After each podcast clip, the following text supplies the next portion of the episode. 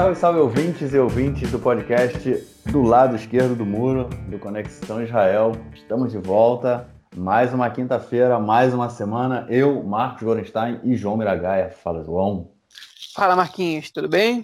Tudo tranquilo, na boa. É, naquela primeira, terminando aí a primeira semana do, do lockdown apertado, terceiro lockdown apertado, né? É, você consegue, como é que você traduz isso, cara? Aduk, é, que é uma palavra em hebraico, né? Porque a gente estava num lockdown aí meio meia bomba, e aí na semana passada eles resolveram dar uma apertada. É intensivo, tá aí, né? né? Intensivo, pois é, né? Um intensivão, né? Que a princípio estava programado para duas semanas, mas não vou dar spoiler do primeiro bloco, não. Vamos direto para ele e a gente comenta então o Corona aqui em Israel.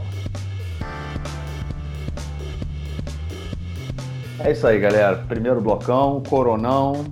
Estamos é, aí quase um ano nessa brincadeira. Hoje é dia 14 de janeiro, né? Como eu falei, quinta-feira a gente gravando. A gente entrou no primeiro lockdown no dia 13 de março, ou seja, a gente está aí já mais de 10 meses aqui em Israel, pelo menos nessa história aí de corona para cima e para baixo. É, como eu falei na introdução, né, entramos no já tem uma semana né, no, no terceiro lockdown intensivo, intenso, né, intensivo, é todo mundo em casa, o sistema educacional parado, lojas fechadas, comércio, né, é, shopping, shoppings também fechados, é, o que os ônibus, transporte público, né, em 50%. Enfim, uma situação muito parecida como a gente viu também em setembro. É, só que o número de contaminados, a gente está aí há uma semana, o número de contaminados ainda não desceu, muito pelo contrário, se mantém estável em quase 10 mil novos casos por dia. A gente viu essa semana toda aí é, o número de casos subindo e ontem já bateu também, é, ontem foi chegou a 9.300, quase 9.400. É, no dia anterior também chegando a 8 mil e pouco, ou seja, a gente está aí com o número crescendo, né? A gente, o, o, o, lockdown, que na verdade o terceiro lockdown, como eu falei, já começou há muito tempo atrás, né? É, não serviu de nada, foi tipo para para inglês ver, como a gente costuma falar, né, como tem essa expressão aí no Brasil, e agora a gente chega com um número altíssimo de, de novos infectados por dia, continua com o número, né, com o número de é, 1,13 pessoas, é, uma pessoa infecta 1,13 pessoas, ou seja, é, a gente não consegue diminuir isso, a gente precisa que esse número seja abaixo de 1, né, ou seja, uma pessoa não, não pode contagiar uma, ela não contagia nenhuma pessoa, o que significa que o número de doentes vai diminuir e a gente ainda está abaixo de, a gente está acima de 1, a gente começou o lockdown semana passada com 1,22, se eu não me engano, agora está 1,13. É, desceu um pouquinho, mas ainda não é o suficiente, o que significa que o lockdown continua. Continua e era uma semana, era o previsto, mas a gente não sabe, a gente vai comentar disso ainda para frente. Mas o que chamou muita atenção aí é o número de, de, de pessoas que continuam se vacinando aqui em Israel. Né? O país já chegou a mais de um milhão e meio, se eu não me engano, de, de pessoas vacinadas. Diminuiu o número recentemente, porque também acabaram as vacinas, né?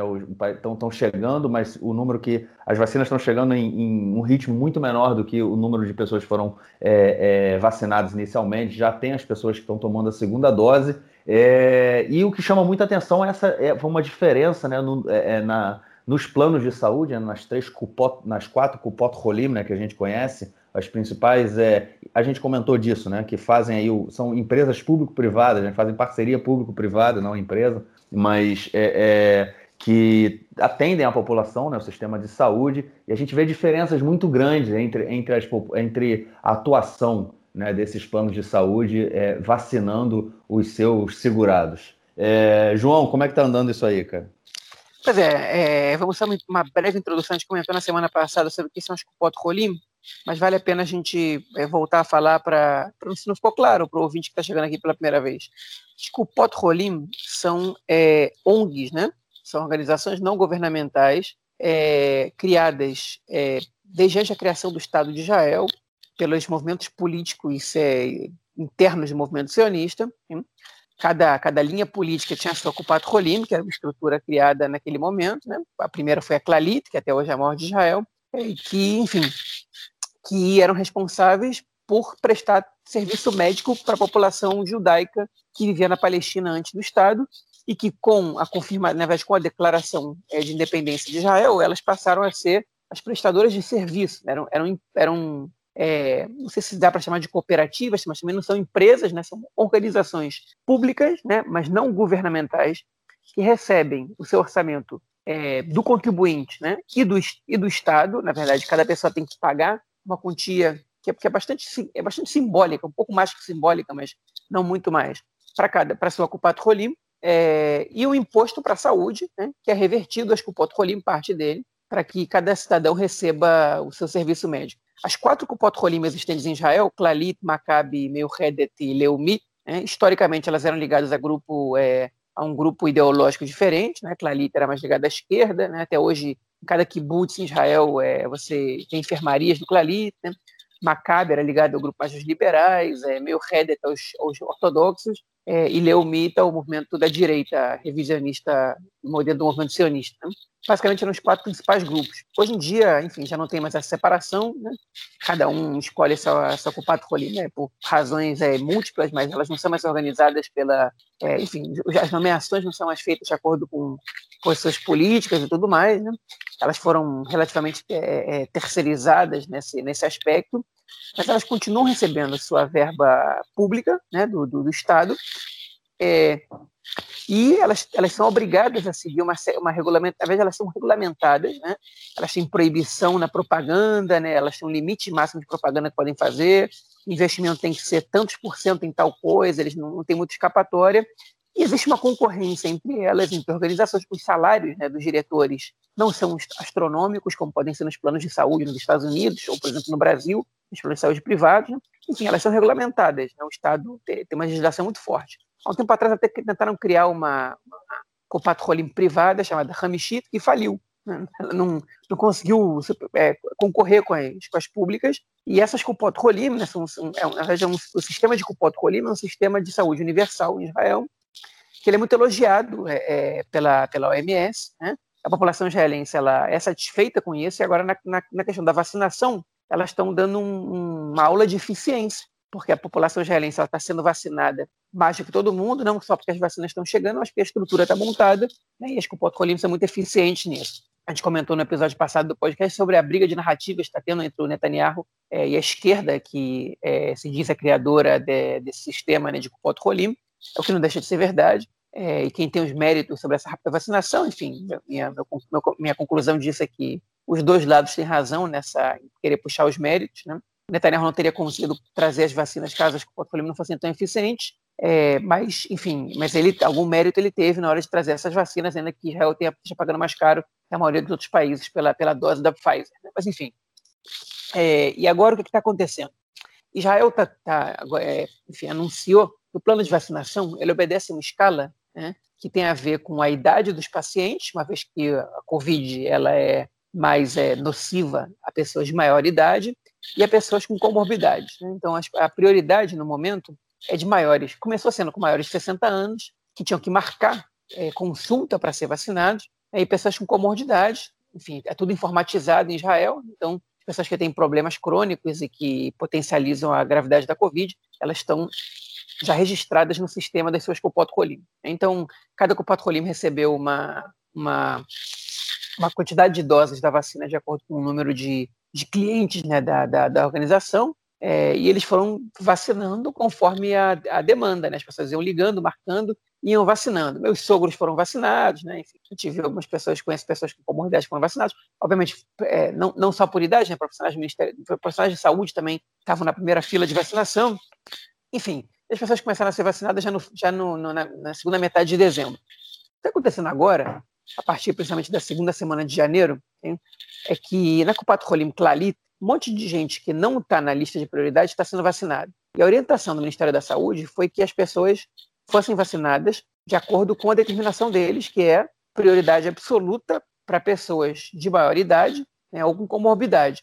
E a gente conhece um monte de gente, qualquer gerente conhece um monte de pessoas que está sendo vacinado sem estar tá sem, sem ser parte é, desses grupos de risco. Né?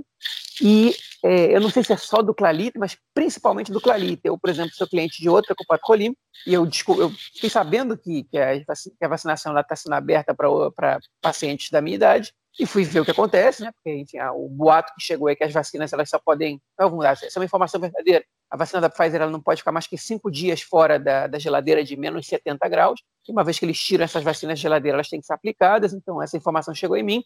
Eu tentei ser vacinado e a minha Rolim, que é a Maccabi, não, não me vacinou, né? não me deixou nem entrar, porque disseram que só quem tem consulta e eles estão é, é, obedecendo estritamente às ordens do, do Ministério da Saúde.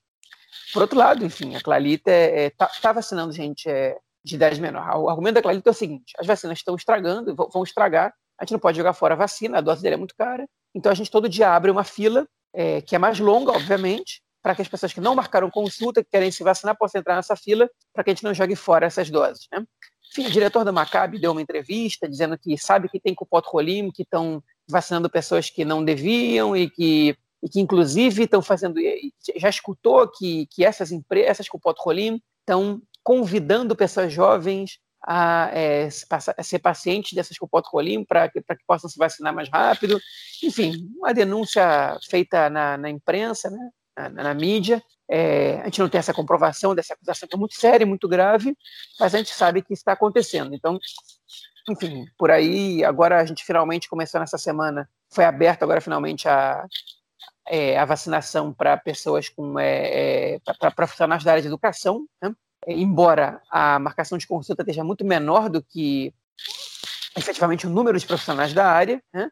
É, o que surpreende um pouco, porque a informação que o governo tinha de que os profissionais de educação estavam querendo muito ser vacinados, mas enfim, a vacinação começou agora a abrir para outras, outras prioridades, para o segundo escalão das prioridades, e segundo o que Netanyahu disse, até o final de março, toda a população israelense com mais de 16 anos que não teve o vírus será vacinada. Né? E com isso, o, o, o, país espera conseguir a tal imunidade de rebanho, uma vez que a Pfizer, nos seus resultados preliminares, depois da fase 3 da pesquisa, nos seus primeiros resultados finais, né, é, mostrava que 95%, tinha 95% de efetividade a vacina da Pfizer. Né?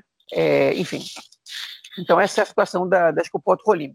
Enquanto isso, né, a gente segue em lockdown, mas o lockdown começou de verdade agora. O que mudou, na verdade, foi foram duas coisas, basicamente. É, a maior é, é, é, fiscalização da polícia nas estradas e a suspensão do sistema educacional. Né? É, meus filhos estão em casa e eu não tenho como sair para trabalhar todo dia, ainda que eu tenha permissão de trabalhador essencial. Né? E isso acontece com praticamente é, todo mundo que tem filhos, e isso faz com que as pessoas é, tenham que reduzir as suas saídas de casa, né? e, e enfim, e a, e a fiscalização também desencoraja as pessoas a saírem de casa com medo de serem multados ou tudo mais. Então, o lockdown começou a funcionar um pouco mais agora, embora não esteja funcionando da mesma forma que os dois primeiros, né? Eu digo isso pela quantidade de carros que tem na rua, pela, pelas informações que eu sei das pessoas que estão rodando por aí, que estão desrespeitando o lockdown. É, mas, enfim, alguma coisa está acontecendo. E a tendência é que esses números que o Marquinhos é, anunciou no início do podcast, eles diminuam, né? Não sei com qual velocidade vai ser, não sei qual vai ser o impacto da vacina. Vale lembrar que essa semana as pessoas começaram a tomar a segunda dose. Já são, se não me engano, 100 mil israelenses que tomaram a segunda dose da vacina. Dez dias depois de você receber a segunda dose, é, a grande maioria das pessoas já desenvolve um número de anticorpos que, é, que, é, que já é seguro para combater, é, enfim, o vírus já agir dentro do seu corpo. Então, é, enfim, essa é a aposta né, do governo e do Ministério da Saúde, dos profissionais, né, que com a diminuição do contágio e um número maior de pessoas tomando a segunda dose, pelo menos a população de risco vai estar protegida. É, além do mais, uma grande parcela da população já vai estar vacinada, e aí você não tem é, a imunidade de rebanho, mas você tem uma é, imunidade de um percentual razoavelmente alto da população que dificulta a proliferação do vírus. E por enquanto, o que a gente está sabendo é que desses 9 mil casos diários, né, que estão uns 3, 4 dias que a gente chegou nesse número altíssimo, né, o maior registrado até agora, um terço é de ultra-ortodoxos, né, o que é absolutamente impressionante, né, ainda mais quando a gente sabe que parte deles admitiu já publicamente que não vai obedecer às ordens do governo, né, é, às determinações do Estado, e vai continuar é, mantendo seus institutos de ensino tanto as academias rabínicas quanto as escolas abertas durante esse período de lockdown. Né? E hoje, pela primeira vez, a gente viu a polícia, não pela primeira vez, mas de vez mais intensiva, a polícia agiu hoje na cidade de Bnei Brak, Jerusalém também, principalmente no bairro de Mecharim, fechando academias rabínicas é, com muita força, né, com alguma violência, inclusive mostrou um vídeo de um policial em Mecharim chutando uma criança, ter uns 10 anos, né? Obviamente que os policiais também foram muito agredidos ali, mas nada justifica o policial, ele é, enfim, ele, ele, ele tem que saber os seus limites. O manifestante pode ir preso por uma coisa dessa, policial, enfim, é, ele não pode ser quem infringe a lei, né? Ele está lá para cumprir a lei. É, mas enfim, a polícia estava lá e é uma cena que a gente não está acostumado a ver, porque a polícia assim, foi muito complacente com o não cumprimento das regras é, de parte é, relativamente grande da população ortodoxa em Israel. E dessa vez parece que a polícia resolveu fazer alguma coisa. Suspeito eu que isso tem a ver com alguma exigência aí do Benny Gantz, que é ministro da Defesa. Ele não controla a polícia, mas ele controla a polícia de fronteira, que é parte de quem está atuando nisso, em que está tentando aí também buscar uns votos da população secular, é, que está bastante irritada com os ortodoxos, em especial por causa da situação da corona, né? mostrando um pouco de força aí já nos acréscimos do segundo tempo nessa, nesse período pré-eleitoral aí, né? Enfim, se isso vai render frutos para o Gantz ou não, eu não sei, eu acho difícil. É, mas, por, enfim, também não gosto de ver a polícia agredindo ninguém, muito menos criança,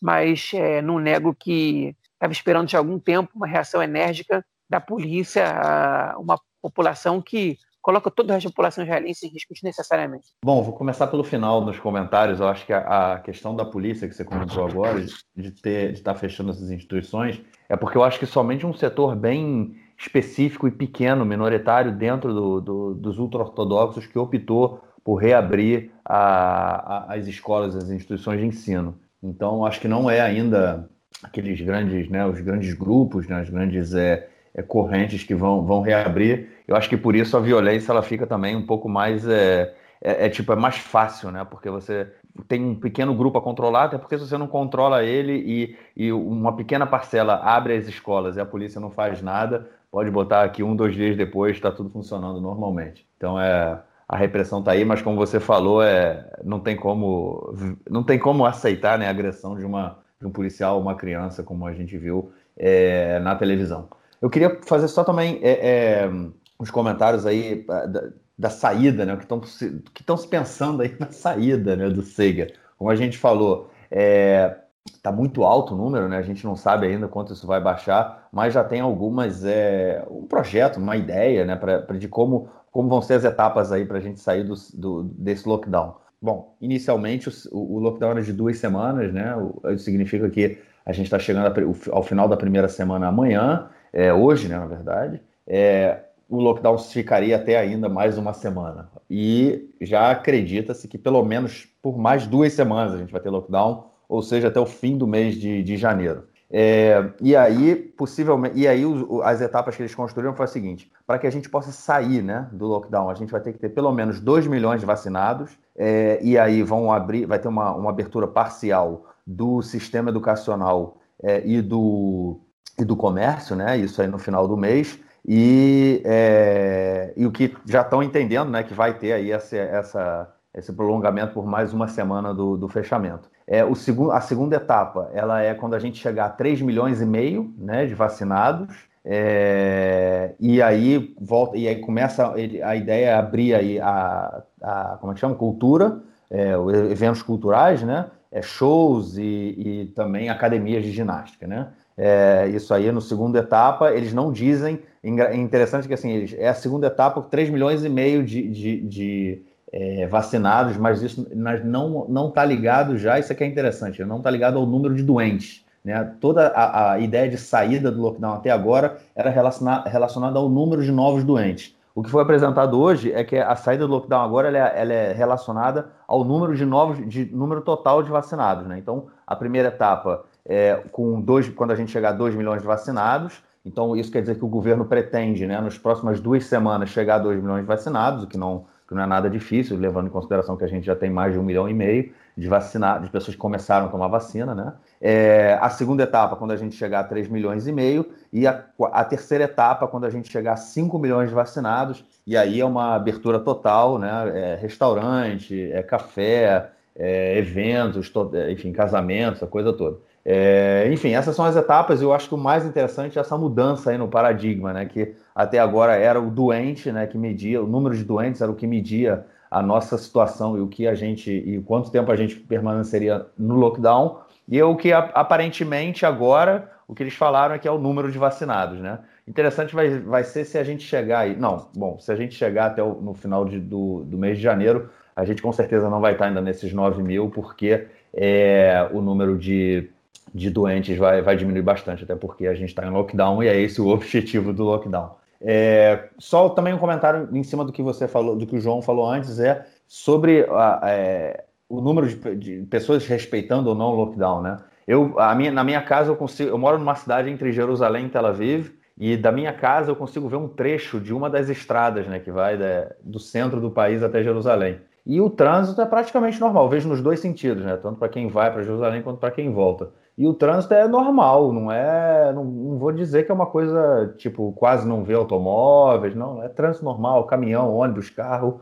o dia inteiro. É, obviamente que à noite não, porém é, na saída da cidade, é, eles têm blitz, né? Tem ali os policiais perguntando o que estão fazendo ou não. É, João, como é que você vê aí essa saída do, do, do, lockdown, cara? Vai, bom, é praticamente certo que a gente vai ficar três semanas, né?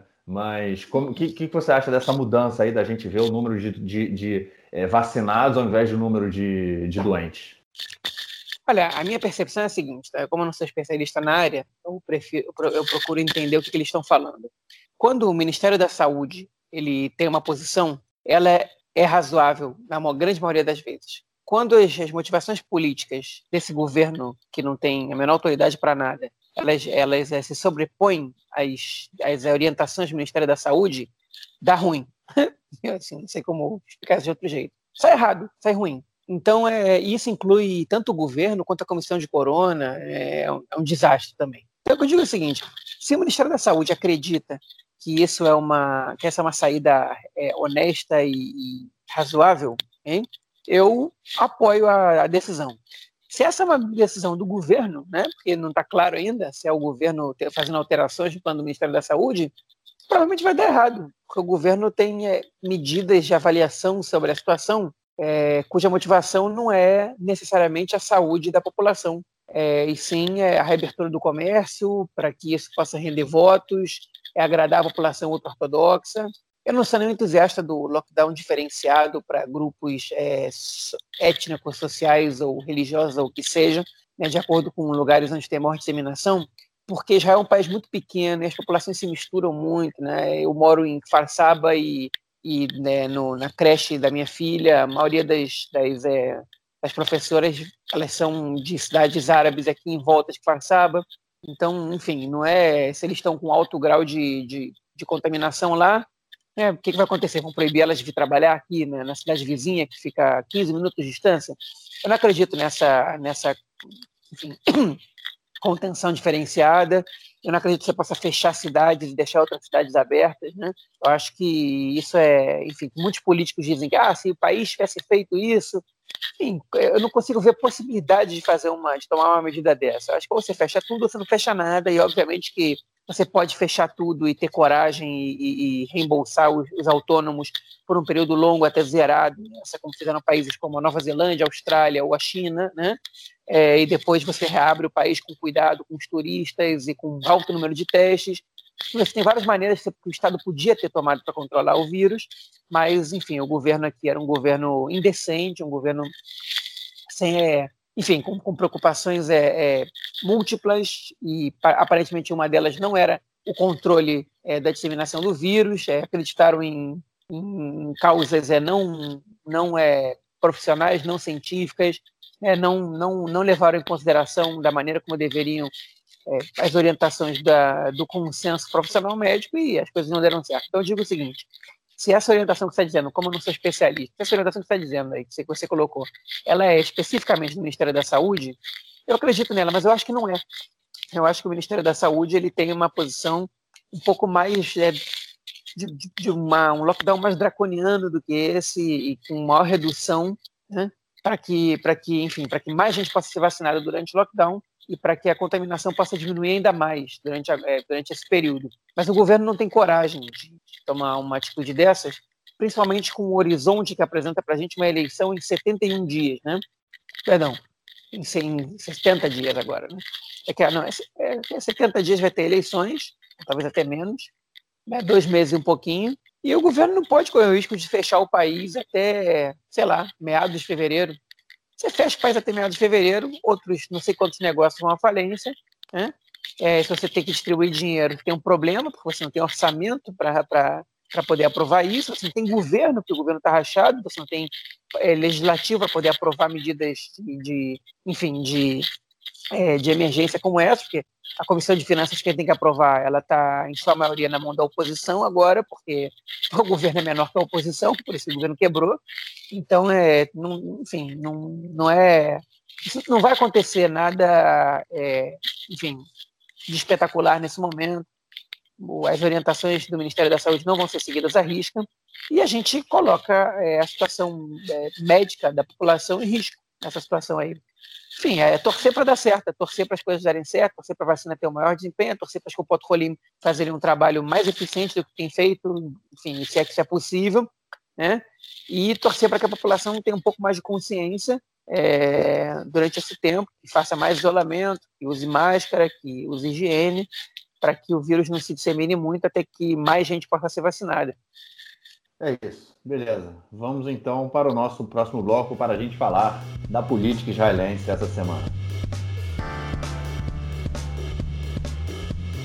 Bom, esse bloco a gente começa aí com uma notícia que acaba sendo um rescaldo né, da, do bloco anterior, mas acaba misturando, né? Política e corona, vem, vem tudo junto. E a notícia é que o Bibi foi a Nazaré na quarta-feira, ontem, né, na verdade, dia 13 de, de janeiro. O Bibi foi a Nazaré, a famosa cidade de Nazaré, como parte da campanha de vacinação. É, foi a terceira cidade árabe que ele resolveu visitar, né, desde, o, desde o início do ano. A primeira foi a cidade de Tira. Né, o, João, é, o João falou ainda há pouco lá de Kfar.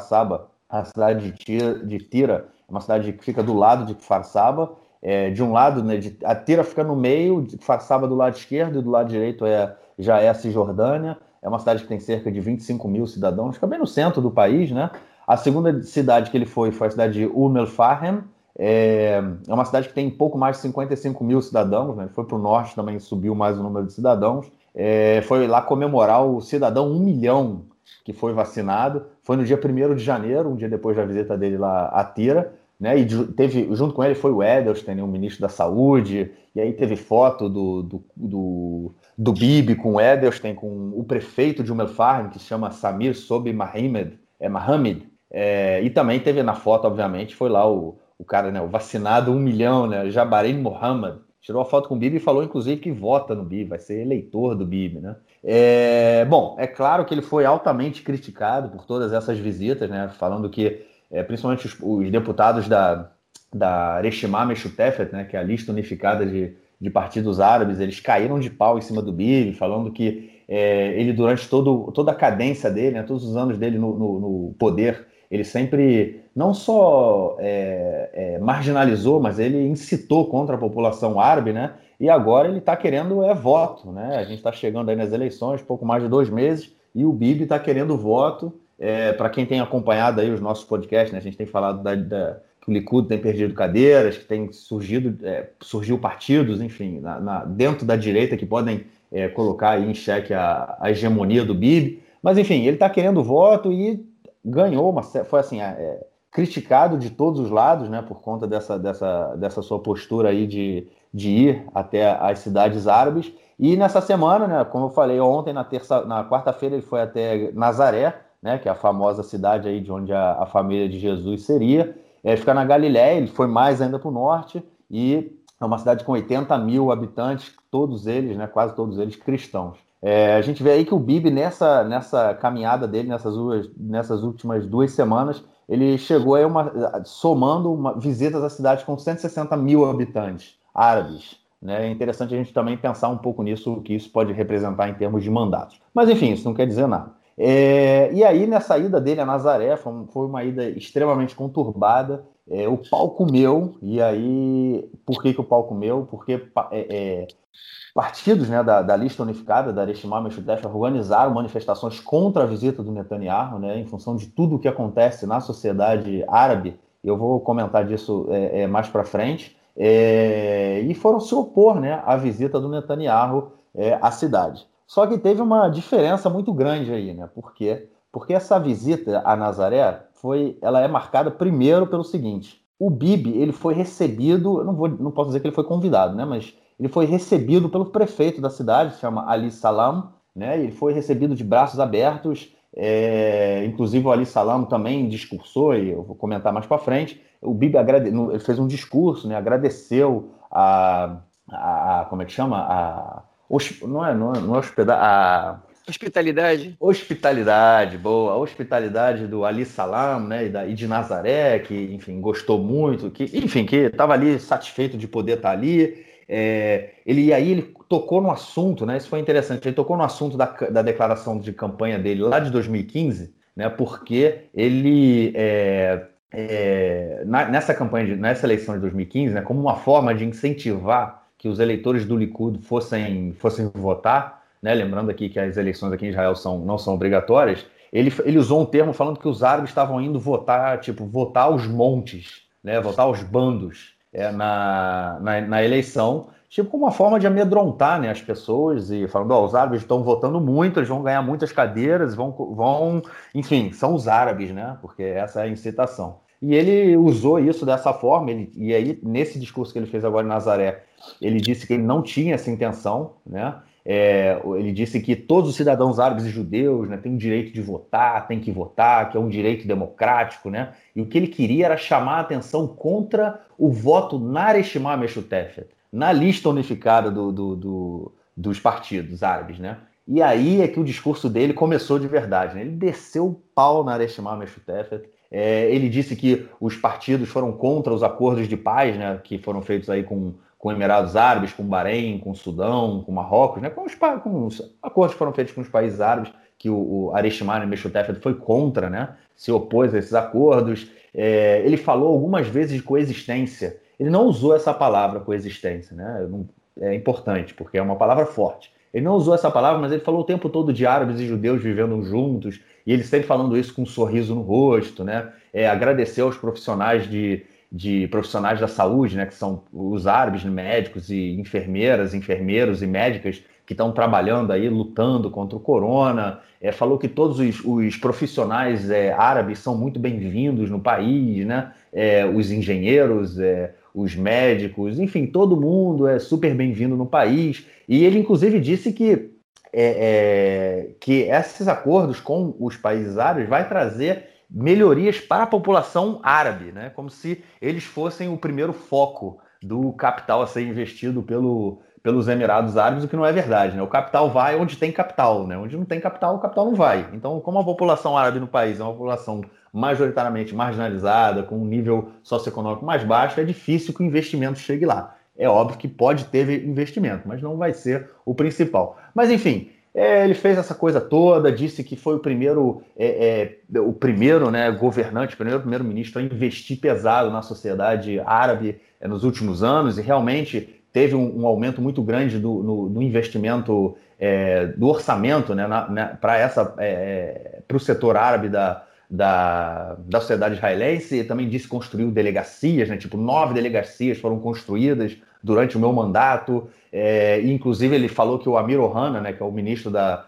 do interior, já está construindo um novo projeto é, de desenvolvimento da sociedade árabe aqui em Israel, que ele é capaz de ministro garantir a segurança. Hã? Ministro da Segurança Interior, só para não ministro fazer. da Segurança Interior. É. Isso. É, ele falou que, enfim, falou que o ministro da Segurança anterior ia construir né, esse novo projeto aí, e o Bibi também falou que, que ele é capaz de garantir, né, que ele vai garantir a segurança individual de todos os cidadãos árabes de Israel, inclusive contra o Irã. Ele, ele chegou até o Irã. O cara foi longe pra caramba, meu. O cara foi até o Irã.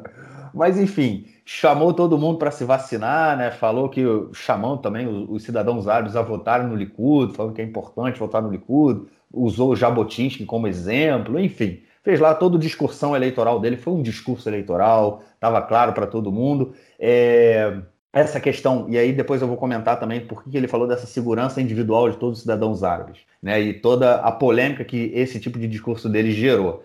É, só um, só um ponto antes de entrar nesse, nesse comentário. O prefeito de Nazaré também fez né, um, um discurso, e ele falou no discurso dele que o, os partidos da Areshimá Meshutefet, né, da lista unificada, eles agora têm que parar de fazer esse discurso, dizer que, enfim, de, de ser contra o tempo todo o não ser governo, né, ser sempre oposição e dizer que os árabes agora querem paz, querem ser parte da, da sociedade israelense e que, é, enfim, que agora esse foi que, que, a, que a Areshimá Meshutef estava perdendo espaço. Né? O discurso da, da Areshimá Meshutef, da lista unificada, estava perdendo espaço. Esse foi o tom do, do discurso do prefeito de Nazaré, né, do Ali Salam, nessa, nesse evento aí com o Bibi. João, eu tenho um monte de coisa para falar, cara, porque, enfim, eu só vou fazer um comentário aqui na relação do, da, da, da, segurança, porque é o seguinte: o Bibi falou né, dessa questão de garantir a segurança individual de todos os cidadãos né, árabes aqui em Israel. É, só para a gente comentar,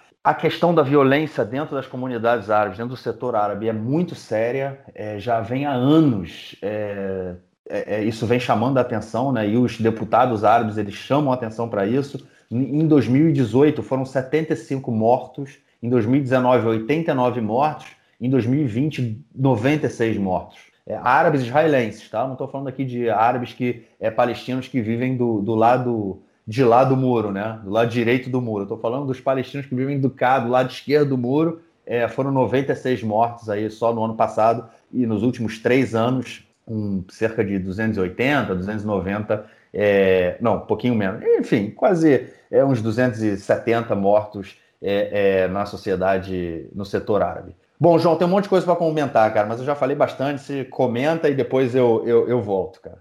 Ok, beleza. Vou comentar algumas coisas mesmo. É, é, enfim, hoje, inclusive no dia de ontem, é, quando, logo depois desse encontro, desse, desse, desse, desse evento do Netanyahu em Nazaré, é, o prefeito de Nazaré foi entrevistado pelo programa do Canal 12, e depois o Ayman Ode, que é o líder da lista unificada, também é o chefe do partido Hadash, né, dos desdobramentos do Partido Comunista Israelense, é, também estava lá para ser entrevistado. E o Ali Salam, que é o prefeito de Nazaré, ele enfim, é um bibista, né? É, praticamente ali declarou o voto no Netanyahu, criticou muito a lista unificada, é, ele fez coro com o discurso da direita israelense que a lista unificada só se preocupa com, com os palestinos e, e, com, e com eles mesmos, que não estão nem aí para a população árabe israelense, desceu o pau no, no, no que estava lá, falou, ele para mim não é nada, os comunistas só se preocupam com eles mesmos, pra, nunca veio aqui, nunca nada, enfim, e o Aymanod, ele, ele não respondeu ao Ali Salam diretamente, mas ele respondeu ao que o Ali Salam disse, né? É, é, quando perguntado pelo repórter do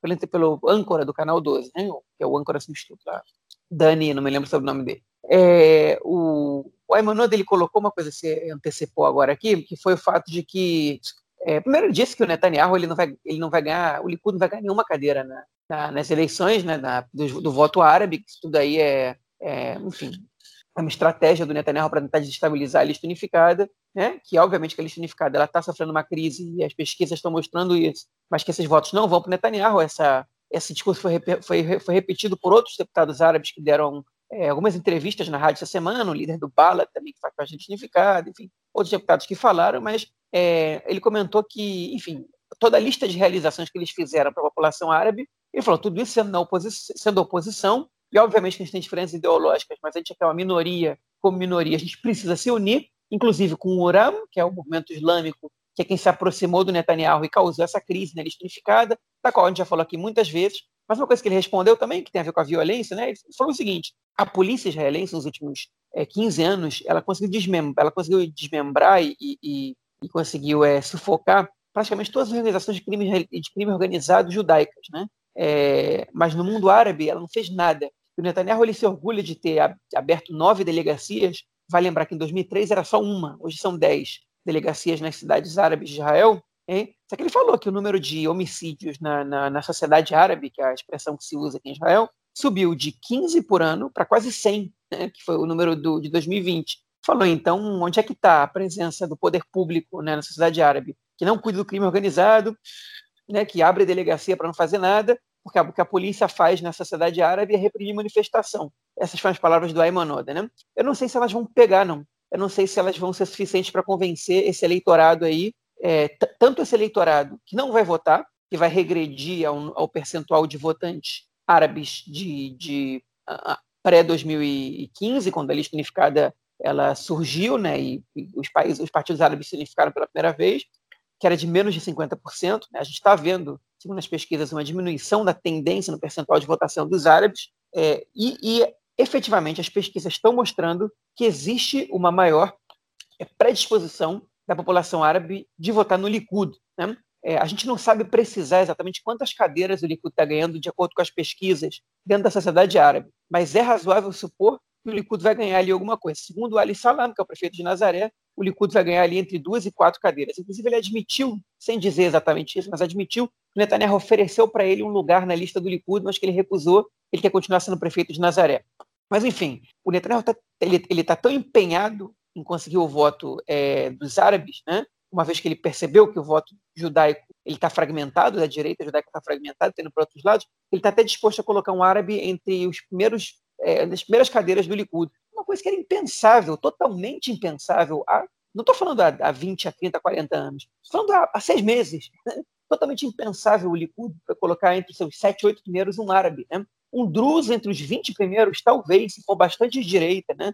É, um árabe né, é, é, é, não identificado com sionismo, tipo, um prefeito de uma cidade árabe, né, por mais que, que, que, seja muito crítico aos partidos árabes, é, uma, é, um, é um fenômeno muito moderno. Hein? E o que o Netanyahu tem feito pode ser cinismo, pode ser é, é, incoerente com todo o passado dele, pode ser o que for, mas é, sem dúvida, um fenômeno, um, um ato revolucionário. Gente? E o, o, que mais impressiona nisso é que a esquerda israelense ela fica discutindo entre si se querem ser listas árabes judaicas, como Meretz pensou, né? se querem atrair o eleitorado árabe, se, se podem formar um governo com os partidos árabes ou não, né? né? tipo se isso é se isso é, é uma coisa que pode ou não, se isso vai vai mexer no caráter sionista, se, se os eleitores deles vão continuar votando neles se eles fizerem isso ou não. E chega o Netanyahu, né? o maior incitador contra o, a população árabe israelense dos últimos anos em Israel, pelo menos entre os grandes políticos, nessa declaração dele de 2015, é só uma entre várias, né? a pior, com certeza, mas é só uma entre, entre várias. Né? É, um sujeito que não se importou nada com a população árabe, né, tipo, israelense, que nunca tipo, é, teve investimento aqui ali, sim, realmente aumentou o investimento em algumas, em algumas áreas, mas como a gente viu no resultado do exame PISA, né, que a gente comentou no podcast de 2019, né, as escolas árabes estão recebendo menos investimento por aluno do que recebiam antes, e muito menos que as escolas judaicas, elas estão até decrescendo esse investimento comparativo, né? E, e o nível do, da educação árabe, ela é deprimente em Israel, né? Ela estaria entre os últimos lugares desse, do ranking de educação PISA. E a educação é só um dos pontos. Qualquer pessoa que entra numa cidade árabe vê a quantidade de sujeira, né? vê a falta de poder público, vê, enfim, a falta de policiamento, tem, tem noção total de, de enfim, do, do, do, do tratamento que essa população tem do Estado. E eu não estou falando de Jerusalém Oriental eu não estou falando dos palestinos do outro lado da linha verde, estou falando dos árabes israelenses. Né? Enfim, é, e o Netanyahu está tá dando um passo estratégico e, e revolucionário, e está dando uma aula de política para a esquerda, para centro-esquerda israelense. Ele, ele, falou o seguinte: eu não tenho medo, eu não tenho medo, eu tenho crédito suficiente, porque eu acredito que o que eu faço, o meu eleitorado vai continuar me seguindo.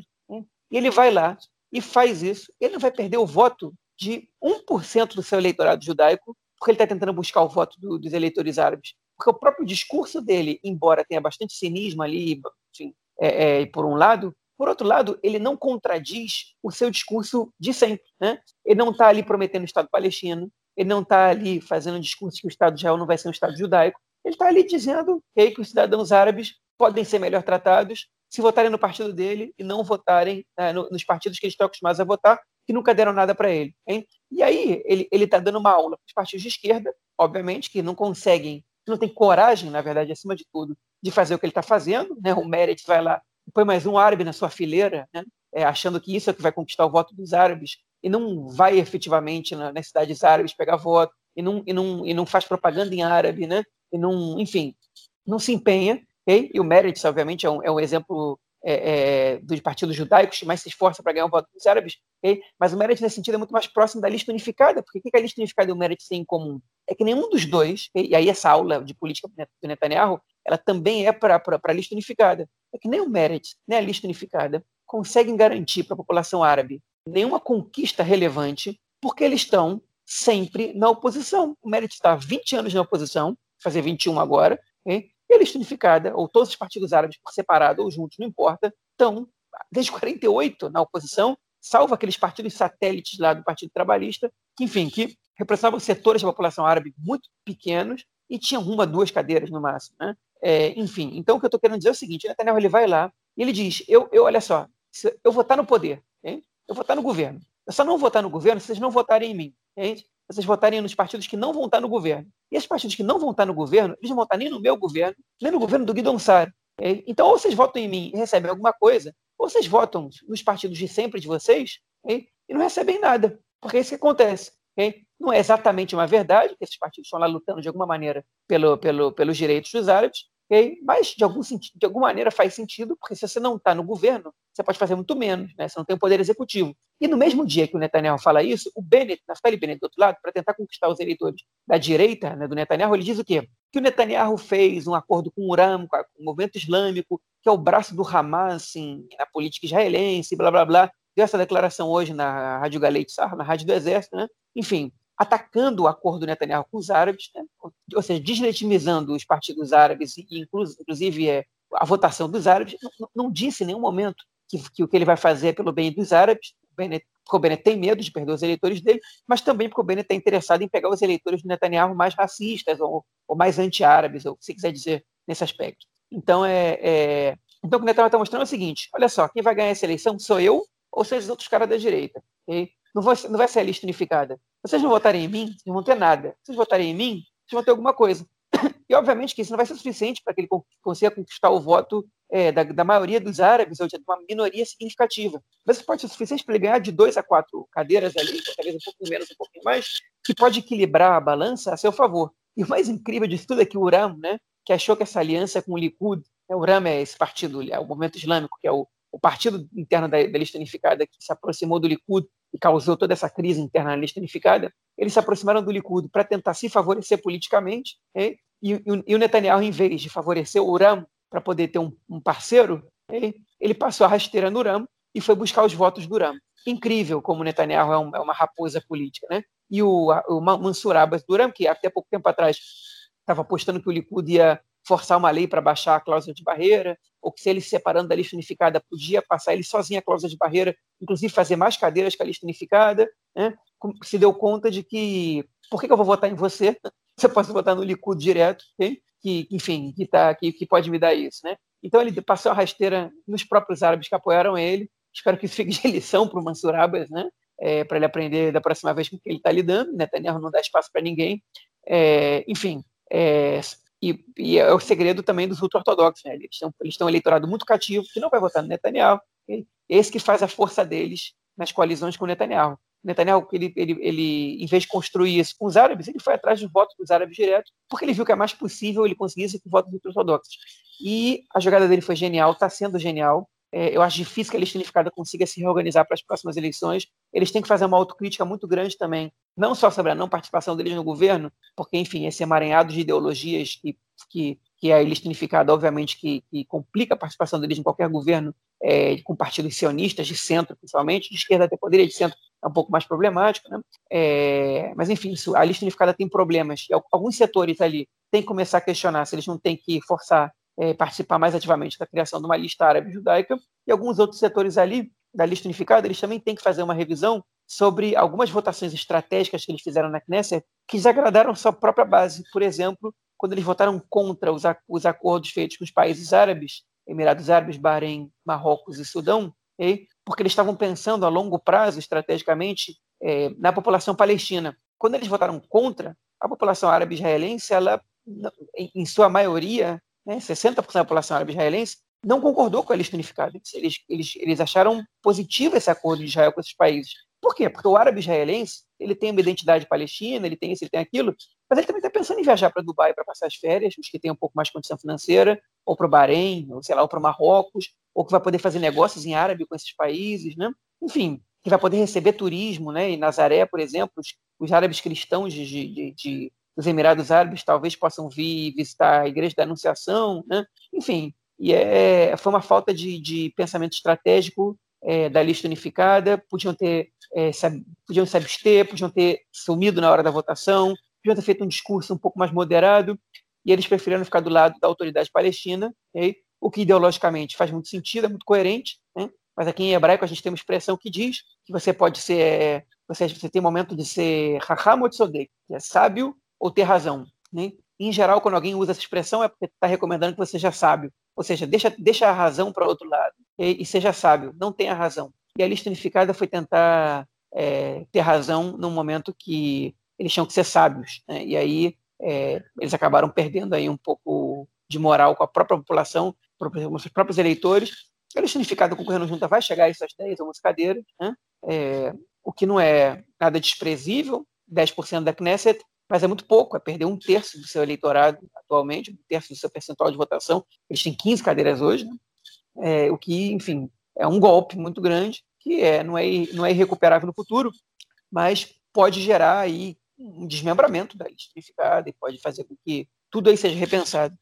Bom, é isso. Eu queria só, eu ia comentar sobre o, a questão do Ram, né, do, do Mansur Abbas, só que senti contemplado pelo seu comentário, era basicamente isso que eu ia falar também, a pernada do Netanyahu. Primeiro, ele foi, assim, ele dividiu, né, ele, ele incitou ali contra a, a, o, o, a lista unificada, né, contra o Mansur Abbas, ele conseguiu dar aquela, aquela desestabilizada ali na lista e depois entrou rachando pelo meio. Foi inteligente, foi muito, bastante inteligente realmente. É o, é o Netanyahu, né? Não tá, tá aí para mostrar para a gente como é que se faz política. Não é à toa que ele está há tanto tempo e a gente não sabe se ele vai embora ou se ele vai continuar por aí há muito tempo, eh, por mais muito tempo. Bom, vamos então para a nossa segunda notícia, em que a gente vai falar sobre a união dos partidos de centro e esquerda, uma proposta aí apresentada por ninguém mais, ninguém menos que Beni tomou a pernada primeiro, Gantz, né, cara? Depois de tomar aquela pernada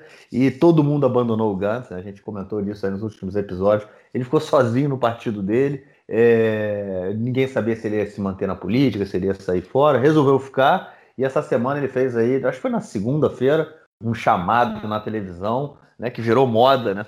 Toda semana a gente tem dois ou três, 8 horas da noite, 8 e 10, vem aí a galera falar na televisão. E ele chamou todos os partidos de centro-esquerda a se unirem contra o Netanyahu. Ele falou que era possível deixar o ego de lado, ou seja, ele abriu mão de ser o líder né, dessa nova lista aí da centro-esquerda, falou que poderia, inclusive todo mundo falou que ele abriria mão, ficou claro né, que ele abriria mão aí em nome do, do Lapid, né, para o Lapid ser o líder aí dessa nova lista, mas é um saco de gato com muito gato junto e um saco muito grande, cara. Sai alguma coisa desse saco de gato aí ou vamos continuar com a centro-esquerda, né, João, completamente dividido?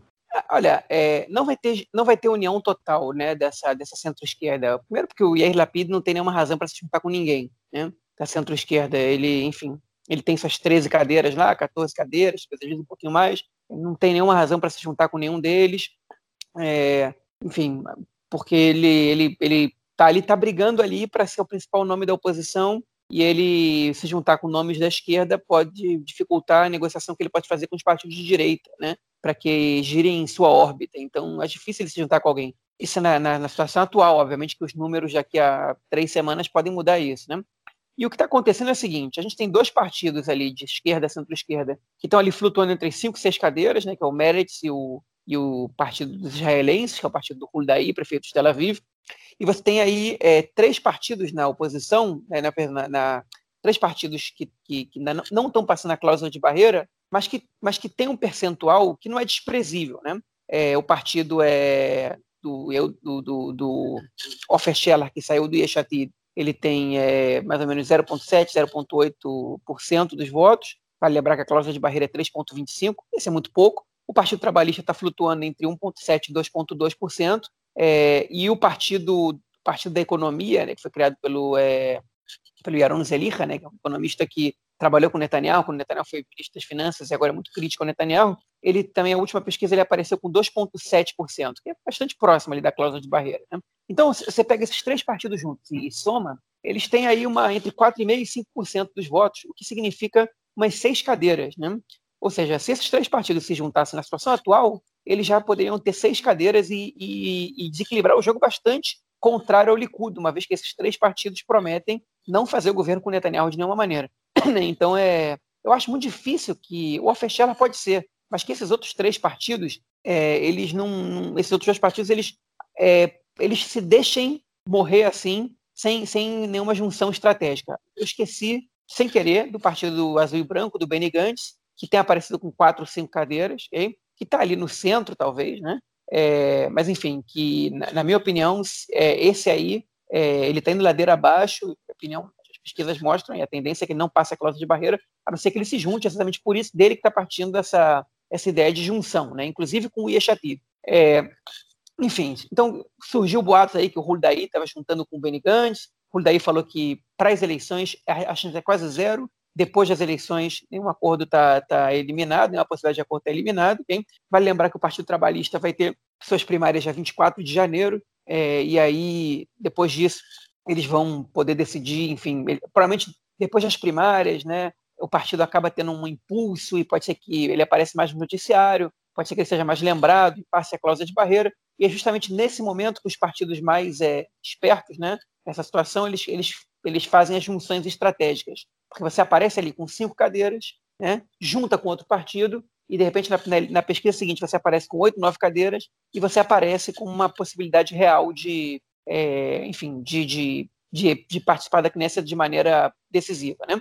É, então, o que a gente está observando aí é, é essa, esse, esse, jogo de xadrez, esses 4,5%, 5% de votos que não estão passando a cláusula de barreira, eles são, sim, significativos, eles não são zero, é, como eram uh, nas eleições passadas, né? eram partidos que todos juntos deram 1% dos votos.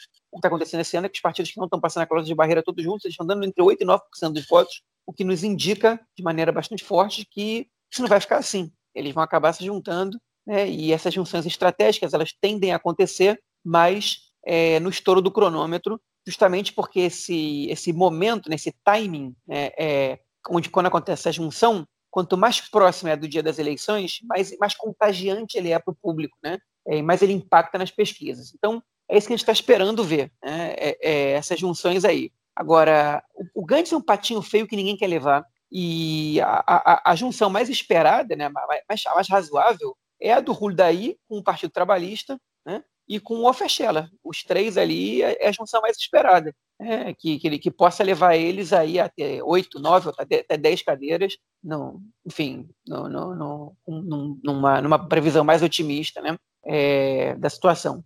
É, o Benny Gantz é o patinho feio que ninguém quer, mas pode ser que ele se junte aí com esse grupo também. Porque, enfim, ele ainda tem eleitores, né? E ele, enfim, até pouco tempo atrás, ele era o principal adversário do Netanyahu. Então, ele pode aparecer aí. E a dúvida que fica aí é o que, que o Meretz vai fazer, porque se esses partidos se juntam, a tendência é que o Meretz perca voto, né? E se o Meretz perde voto, eles podem começar a ficar atrás da cláusula de barreira. E aí, é, enfim, o Meretz é, vai, pode acabar sendo forçado, sendo forçado a se juntar com partidos com uma linha política ideológica bastante diferente da deles, né? e depois das eleições vão acabar se juntando com o possível governo do Guidon Sar ou do Naftali Bennett, é, ou do Yair Lapid, Yair Lapid menos problemático, mas Guidon Sar e Naftali Bennett, e o voto do eleitor do Meretz vai uma, mais uma vez mais vai para partidos que compõem um governo comandado pela direita. Né? Então, tudo isso aí são cenas dos próximos capítulos, mas que a gente tem que acompanhar com bastante atenção, é, até para decidir quem a gente vai votar. Né? É, enfim, se o ouvinte da gente não percebeu ainda eu nem o Marquinhos somos eleitores do Netanyahu. É, então é. é, é, é não, não, cara, você não vota no Netanyahu, não, cara? Não, eu voto no Bennett. É, mas enfim. enfim, mas é. Então a gente tá, também está tá, também esperando aí para ver a movimentação que vai acontecer para eu, pelo menos, para decidir meu voto, porque é, o meu voto ele, ele, ele é um voto ideológico, mas ele também é estratégico, né? Eu não quero, eu não quero de jeito nenhum que o meu voto ele, ele seja dado para pessoas que eu não eu não queria votar, né? mas também não quero votar em partidos que não vão passar a cláusula de barreira. Então, é, vamos acompanhando isso aí com atenção para que para que a gente que veja possa dar para vocês também um panorama mais, mais concreto. E até o fim de janeiro, início de fevereiro, a gente atualiza o especial de eleições, atualiza e lança o um novo especial de eleições do Conexão Israel, com os partidos já atualizados, bonitinhos, né? E, e com as novas listas montadas. Ô, João, já que você disse aí que você é um eleitor do Bennett, eu acredito que você esteja agora na dúvida para decidir o seu voto. porque o Bennett e o Smotrich se, se separaram, né? É, já correram juntos em outras eleições, já correram separados, o Bennett não passou a cláusula de barreira, e aí junta com o Smotrich de novo, mas até agora eles se separaram, não vão correr juntos. É óbvio que até o dia 4 de fevereiro, quando as listas né, tem, são fechadas, quando as inscrições é, para as próximas eleições são fechadas, tudo pode acontecer, né? Afinal de contas, são aí três semanas, um pouquinho menos. Mas e aí, João, isso vai influenciar seu voto ou não, cara? É a pilha, hein? Vai, porque eu gosto muito do Smotrich, então. É... Não, a situação é a seguinte, a situação é a seguinte. É, o, o Smotrich, enfim, o Bezalel Smotrich, ele queria mais protagonismo na lista do Yamina. Né? Ele queria poder indicar quatro nomes é, entre os dez primeiros. Obviamente que o dele entre, entre esses, dez, esses quatro nomes. E o Bennett, ele quer se desvincular do Smotrich, que é visto como muito radical. Né? O Bennett, ele quer ser visto como um cara mais é, moderado, nesse meio aí, mais estadista e menos, é, e menos ideológico, né? E, enfim, e, e o Smotrich, sem dúvida, é uma figura que atrapalha, porque ele é um cara, enfim, com muita identidade, identificação com, com, a, com os colonos mais radicais, né? Não que o Bennett não tenha um histórico bem é, é, é ativista nesse, nesse aspecto, inclusive orientando os colonos é, ilegais, né? Quando de colonos ilegais, de acordo com a própria lei israelense, né? a, a, tem histórico dele aí comandando eles a, a recusar é, serem evacuados pelo exército após determinação judicial, enfim. Mas o Smotrich ele é mais identificado ainda e ele não tem é, vergonha de, de aparecer junto do, dos grupos do, da Juventude das Colinas, né, que é um grupo terrorista judaico, podemos falar isso sem nenhum problema. E, enfim, e o Bennett ele quer se livrar do Smotrich, ele tem feito um discurso muito é, é focado na corona e na economia, é, para que as pessoas esqueçam um pouco é, essa identidade dele com, a, com uma direita mais radical, né, mais messiânica nesse, nesse aspecto. E ele, enfim, ele, e as pesquisas apontavam que, que o Bennett, quanto mais ele se distanciava do Smotrich, mais cadeiras ele tinha, né? O que é uma é surpreendente, porque o Smotrich tem um eleitorado cativo. É, então, o Smotrich ele percebeu que o Bennett não ia dar para ele o que ele estava pedindo. Obviamente que todo mundo nega que o Smotrich estava querendo isso, mas todos os jornalistas, todos os, os de toda a mídia estão tão, colocaram a situação dessa maneira. E o Smotrich criou um partido novo, o Partido Sionista Religioso, é, mas ele não anunciou ainda se vai correr separado ou não. Quando eles são perguntados, tanto o Bennett quanto o Smotrich, eles dizem: Eu espero que a gente possa concorrer em conjunto. É, ele, eles não anunciaram efetivamente a separação, mas as pesquisas já começam a ver. O, o, o partido do Smotrich, na última pesquisa, apareceu com 2,2%, que não está tão longe da cláusula de barreira, mas também, mas também não está tão perto. Né? E, enfim, é voto jogado fora. E, e o Netanyahu, ele vai chegar um momento ali que ele vai dar um apoio para o partido do Smotrich, porque ele precisa do Smotrich ali é, forte. Né? Ele precisa que esse partido passe também a cláusula de barreira. Se não passar, é voto de eleitor da direita sendo jogado fora, não só de eleitor da direita, como eleitor da direita que aceita sentar com eles, com o governo deles.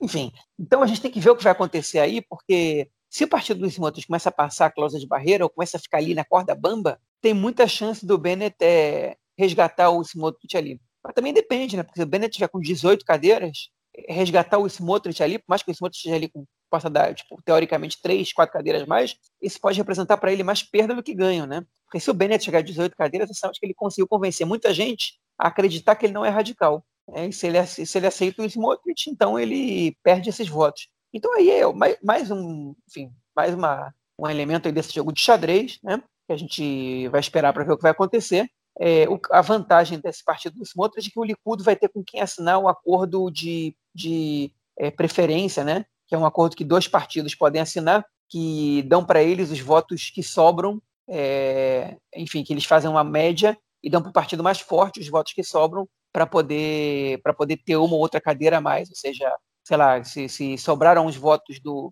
vamos supor que o partido do Smotrich tenha feito quatro cadeiras e sobrou mais, sobraram mais alguns votos, e o Likud tenha feito 27, com esses votos que sobraram, com os votos do Likud que sobraram, pode fazer o Likud chegar a 28. Esse acordo beneficia sempre o maior partido dos dois. É, e, enfim, o Likud foi boicotado. Né? O partido do Guidon Sar, o Nova Esperança, assinou com o partido do Bennett, o Yair Lapid assinou com o Israel Beiteno do Lieberman. Né? Então, toda centro -direita, todos os partidos de centro de direita assinaram entre si e deixaram o Likud isolado. Enfim, e o Meretz, obviamente, não assinou com ninguém ainda, nem o, nem o Partido Trabalhista, nem o daí, estão querendo ver as junções que vão acontecer ali ainda, né? É, então, esse partido desse Smotrich pode dar para o Likud essa possibilidade. Agora, se o partido não passa a cláusula de barreira? Aí é como se os votos dele não valessem nada. Né? Então é um, é um acordo arriscado até para o Likud. Né? Mas o Likud não tem outra opção. Enfim, capaz de assinar com o Uram, né? movimento islâmico, vai saber. É isso. Jogo de xadrez que a partir do dia 4 de fevereiro a gente começa a ter uma ideia melhor de como ele vai se fechar. Vamos então para o nosso terceiro bloco para falar de outras notícias aí da conjuntura israelense essa semana. Bom, na verdade, esse bloco a gente vai estar comentando duas notícias que foram, é, foram notícias que a gente deu de última hora, né? No, no, último podcast, depois daquela buzininha que eu coloco lá na edição. E a primeira delas é o julgamento do Bibi, né? O adiamento, o julgamento que estava come, é, começado, tá marcado para começar no último dia 10 é, a gente informou lá no, de última hora, o julgamento foi postergado, não por conta né, da, do pedido de, dos, é, é dos advogados do BIB que queriam é, postergar para poder estudar melhor o, o, o caso, né, depois que houve modificações no indiciamento, e, mas não por isso o julgamento foi adiado, ele foi adiado por causa do corona, por causa do lockdown que a gente está agora, mas está marcado para o início de fevereiro. Inclusive com a presença do Netanyahu, né? João, a gente vai ver ele sentado no banco de reais ou tá difícil, cara?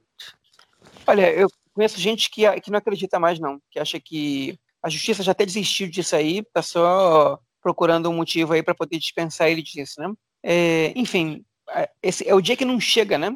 É simplesmente o dia que não chega. É, e realmente preocupa, né? Porque se ele foi indiciado, ele tem que sentar no banco dos réus. Então, que está acontecendo aí, né? Se, se ele, tipo, acho que, enfim, algumas, algumas pessoas dizem que, ele, que, a, que a justiça está esperando ele conseguir logo a imunidade para poder se livrar disso também. Enfim, nenhum juiz gosta de julgar um sujeito como Netanyahu, né?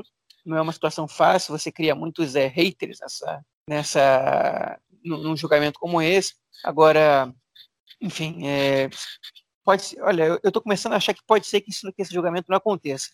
Vai depender muito do resultado dessas eleições.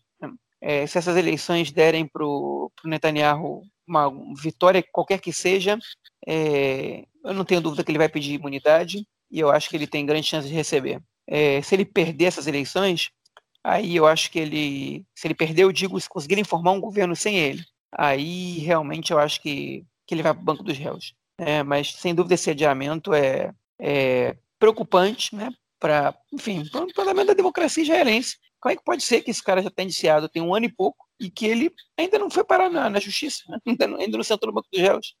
É isso, né? A gente comentou no último bloco lá que ele faz mágica, que ele ensina as pessoas, não, o apelido dele, né? O Cossem, né? O mágico, né? Ele continua fazendo as mágicas dele aí e a gente vai atrás.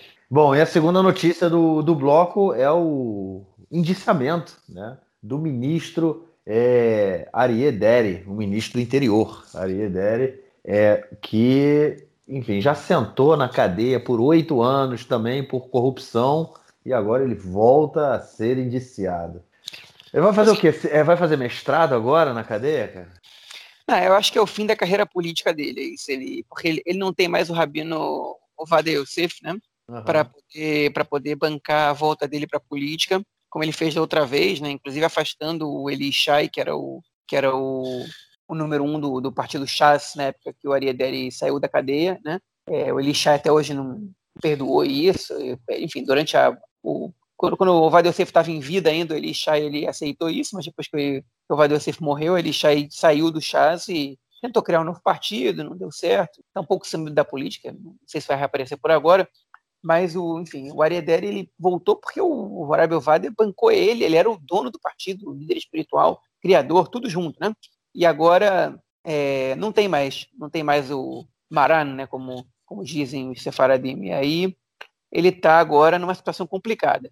O que, que aconteceu? Vamos só explicar rapidinho, né? É, ele foi é, acusado pela polícia de vários crimes, mas o, o procurador-geral do governo, Amichai Mandelblit, ele chegou à conclusão de que ele não era, não devia ser réu na maioria dos casos, mas que tem três acusações ali que eram muito sérias, que eram acusações de sonegação de imposto. Tá?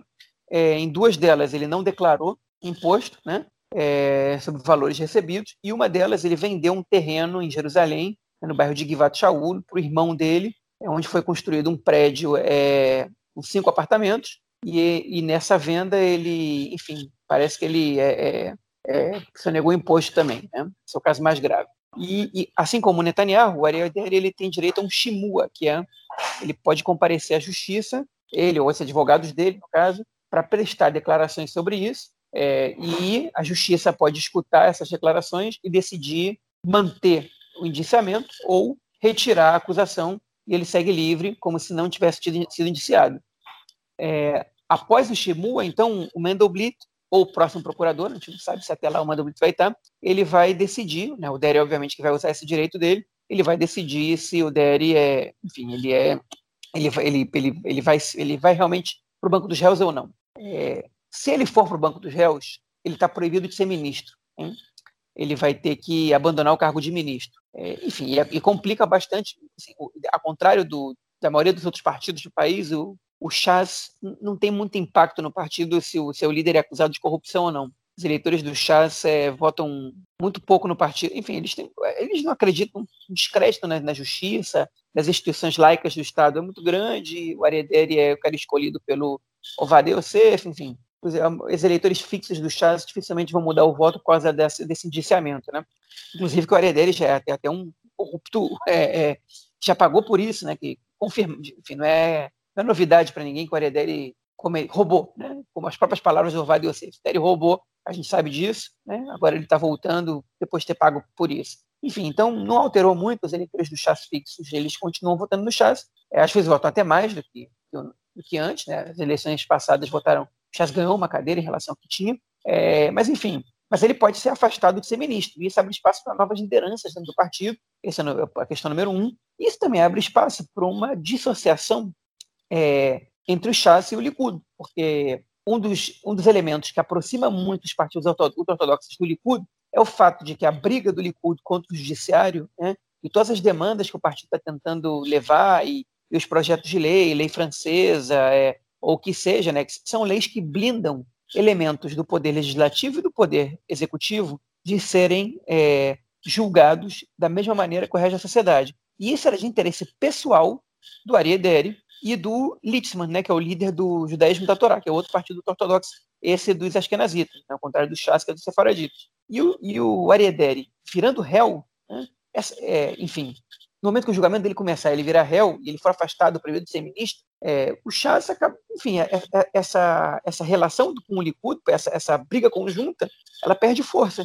Né? E o Littman também está em crise interna dentro do partido dele, pode ser que isso é, consiga romper com esse bloco que o Likud fez com os partidos ortodoxos, que nunca foram associados de olhos fechados com, com nenhum partido como são hoje com o Likud, né? Enfim, gente, muita gente acredita que é por causa dessas acusações de corrupção né, e da tentativa desses líderes desses partidos de escapar da justiça. Então, o Dério é o primeiro que pode cair nessa brincadeira é, por causa dessa situação. E, e se o Lixman cair também, eu não tenho a menor dúvida que esses acordos vão ser quebrados. O Chas né, tem uma diferença para os judaísmo da Torá, que é, o eleitorado do Chas ele não é tão radical do ponto de vista religioso quanto o judaísmo da Torá, e existe um número razoável de eleitores do Chas que são identificados com a direita sionista. E no momento que o Chas é, disser que pode fazer um governo com a esquerda, por exemplo, o centro, eles podem perder eleitores. Né?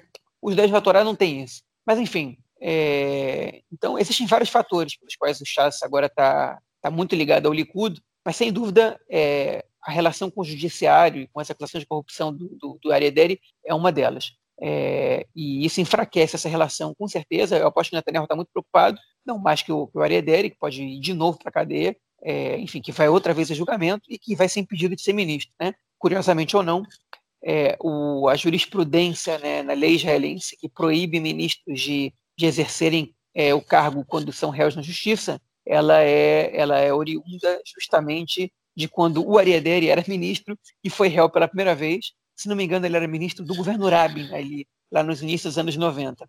É, o nome dessa, dessa, desse, desse caso, que o Suprema Corte decidiu, no caso, que ministros não podem é, exercer o cargo enquanto, é, enfim, enquanto forem réus na justiça, é é, se não me engano, é acordo, é, é, é, é caso Pinhas Deri, né, que eram dois ministros, Pinhas e o, e o Deri. Enfim, e aí o Deri agora está pagando o preço da jurisprudência que foi criada em cima do seu próprio caso há mais de 20 anos. Né?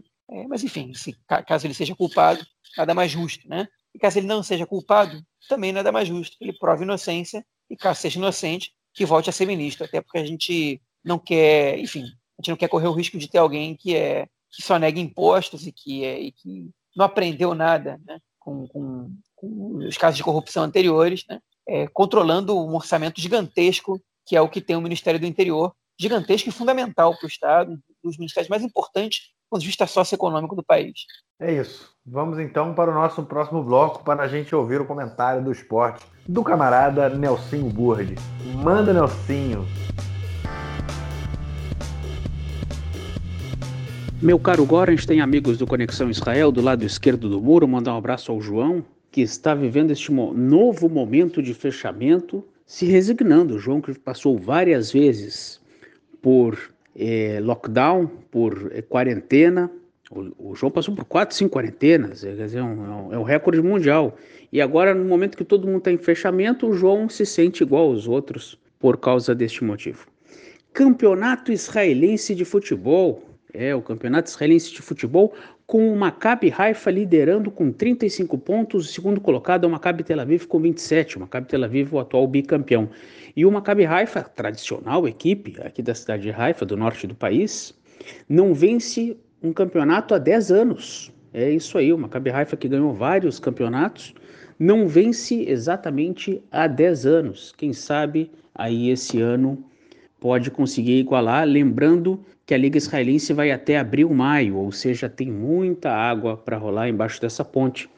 Segue os jogos em turno único, depois os seis melhores seguem jogando o playoff todos contra todos, só que quem tinha uma vantagem numérica mantém essa vantagem. É uma fórmula meio esdrúxula, mas essa fórmula existe desde o campeonato de 2009-2010. Então, o Maccabi Haifa liderando com folga o campeonato, oito pontos sobre o segundo colocado, e quem sabe dez anos depois pode beliscar.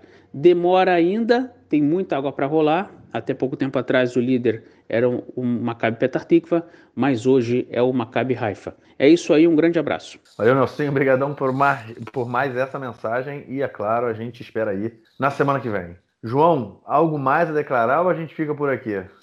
Podemos ficar por aqui, sim. Beleza, então vamos ficando por aqui. Desejo a você, então, João, mais uma semana de, de lockdown, mais uma feliz semana de lockdown, que você possa aproveitar bastante esse tempo querido, esse tempo gostoso de ficar em casa, friozinho, inverno, e a gente se vê na semana que vem. Amém. Valeu, um grande abraço. Um abraço. Tchau, tchau.